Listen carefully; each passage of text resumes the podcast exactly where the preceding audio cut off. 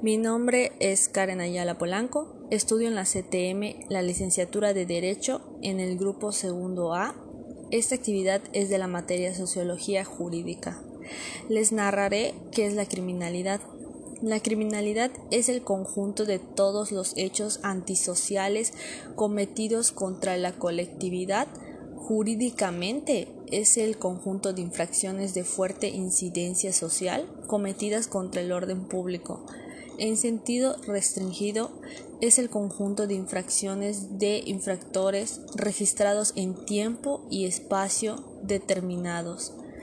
Ampliamente es el conjunto de comportamientos divergentes en tiempo y espacio determinados. El fenómeno de masas constituido por el conjunto de infracciones que se cometen en un tiempo y lugar dados representan la manifestación total de los fenómenos psicosociales que en un momento dado de la historia de un país son considerados como crímenes. Y les voy a hablar de un caso de criminalidad, el cual es el de Andrómeda Cordero. El 7 de septiembre del 2015, la policía recibió una llamada del número de emergencias solicitando la presencia de los paramédicos de inmediato ya que un hecho sumamente devastador acababa de ocurrir.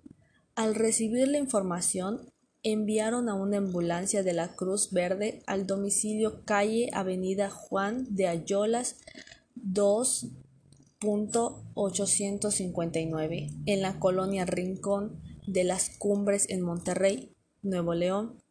Los hechos fueron reportados alrededor de las diez y media de la noche por un sujeto de nombre Jesús Campos, quien al percatarse, percatarse de lo sucedido luego de haber llegado a su casa encontró a sus hijos heridos, por lo que solicitó la presencia de una ambulancia para que lo pudieran auxiliar al ingresar al domicilio. Se dirigieron hacia una de las habitaciones donde, donde está dentro de la casa y sobre la cama se encontraba un cuerpo de una bebé de ocho meses en un charco de hemático y su nombre es Kenia Elizabeth en posición de cúbito dorsal. Tras revisarle los signos vitales, determinaron que había perdido la vida debido a dos heridas ocasionadas por arma blanca que le hablan que le habían hecho a la altura del cuello. En la misma cama se encontraban los cuerpos de dos niños más Jesús de cinco años de edad, el cual se encontraba en posición de cúbito dorsal, y Sofía de dos años, la cual estaba en posición en posición de cúbito ventral. El niño sufrió una perforación en un pulmón y una herida a la altura de la posición del corazón que dañó una arteria vital cuando uno de los paramédicos revisó sus funciones vitales, se percató que aún seguían con vida, aunque se encontraba muy muy herido de gravedad, por lo que de inmediato fue trasladado a las instalaciones del Doctors Hospital, que está ubicada en la colonia Balcones de Galerías, en Monterrey. Los paramédicos de la Cruz Verde siguieron los rastros de sangre que los llevó hasta el vestidor de la recámara principal donde se encontraba la madre de los pequeños, Andrómeda Cordero, de 35 años de edad, quien se encontraba sin prendas y con ocho heridas en el cuello tórax y abdomen producidas por un instrumento punzo cortante que fue hallado cerca de su cuerpo al revisar su pulso, esta aún se encontraba con vida, por lo que de inmediato fue trasladada por el personal médico a las instalaciones del hospital universitario, donde ingresó al quirófano debido a las heridas en su cuerpo, hasta que pudiera rendir su declaración personal de la Agencia Estatal de Investigaciones y bajaron al domicilio para realizar la intervención en el lugar. Una vez ahí localizaron varias cartas con diferentes mensajes que presuntamente habían realizado la mujer en dichas cartas Andrómeda a las niñas de los años. Ella pedía perdón a su familia por lo que estaba a punto de hacer a sus hijos y haber tomado esa decisión, además de atentar contra su propia vida después de que las cosas no se habían dado en su matrimonio. La zona fue acordada por los elementos de fuerza civil, mientras que servicios periciales se encargaba de realizar el levantamiento de indicios en el interior al domicilio en, en los casos como estos. Es muy importante ver la dirección de las manchas hemáticas, así como proyecciones y embarraduras para ver la mecánica del hecho. Así se podrá establecer si hubo la presencia de más personas, además de prestar atención a las lesiones y ver la dirección de las mismas. Podemos establecer si la persona se autolesionó conforme pasaron las horas familiares de las víctimas, acudieron al domicilio, pero les fue impedido el acceso por las autoridades. Se encontraban en plena investigación cerca de las 3 de la madrugada, el día 8 de septiembre. El cuerpo de la pequeña Elizabeth fue subido a la unidad del servicio médico forense.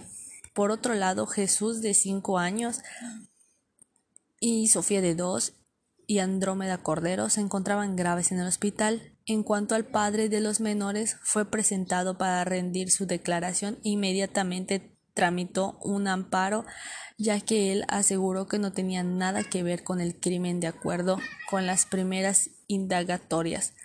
Los vecinos afirmaron que Andrómeda había discutido minutos antes con su esposo, identificado como Jesús Campos, agregando que se encontraban discutiendo en la plena calle, hasta que el sujeto subió a su auto y se fue mientras que la mujer le gritaba que no iba a dejar que se llevara a sus hijos. Luego de dos minutos regresó a su casa y al entrar percató el silencio que invadía su hogar, por lo que pensó que su esposa ya se había ido con sus hijos. Y al entrar a su dormitorio notó que sus hijos se encontraban heridos sobre la cama y su esposa Andrómeda se encontraba en el vestidor alrededor de un charco hemático ya inconsciente a consecuencia de las múltiples lesiones causadas con un cuchillo, fue localizado junto a ella en ese momento el padre de los niños. Fue quien llamó al 911 para reportar este crimen y los investigadores se pudieron percatar de la presencia de las cámaras y luego de revisar los videos se vio como Andrómeda fue la que hizo el asesinato de sus hijos. Andrómeda llamó a su suegra para informarle que ya había terminado todo. Luego la mujer recibió la llamada de abogados, de la cual se desconoce el asunto o motivo después de la llamada. Ella decidió irse al baño y tomar tranquilizantes. Asegura no recordar nada en esa noche cuando lastimó a sus hijos. El sábado 12 de septiembre del mismo año, el personal médico del hospital universitario notificaron a los elementos de la policía ministerial que la mujer se encontraba fuera de peligro ya que su estado de salud había mejorado y sería dada de alta al abrir los ojos. Mencionó que no recordaba nada de lo sucedido e incluso preguntó por sus hijos por lo que acudieron a las instalaciones de dicho hospital para hacerles saber su situación jurídica. Una vez dada de alta fue arrestada, por lo que ahí se inició el proceso en su contra y fue trasladada al Palacio de Justicia ante la Fiscalía del Estado. Ella, al enterarse de lo que hizo, entró en una crisis y comenzó a llorar. El domingo 13 de septiembre se reportó a las autoridades el deceso de, de Sofía de dos años, que lamentablemente las heridas le tocaron las arterias vitales y no logró sobrevivir al tener esta información, se le dio aviso a la mamá, la cual se encontraba aislada en una celda del penal de Topo Chico. Al recibir la noticia, esta no reaccionó, se mostró fría. El 15 de septiembre, cuando se llevó a cabo la audiencia del control, mientras Jesús, eh, el menor de 5 años, mejoró Luego de todo lo sucedido, la abuela de los niños dijo de que su hija, o sea, las autoridades trataban mal a su hija, como que violencia intrafamiliar y que no y pidió que no la ensañen con e, o sea, a ella, ya que es una víctima que tuvo que aguantar y pasar por mucho argumentado, que sin duda su hija tuvo eh, que pasar por algo muy difícil para haber hecho lo que hizo. ¿Qué piensas cuando se trata de un hecho criminal? El género nada tiene que ver.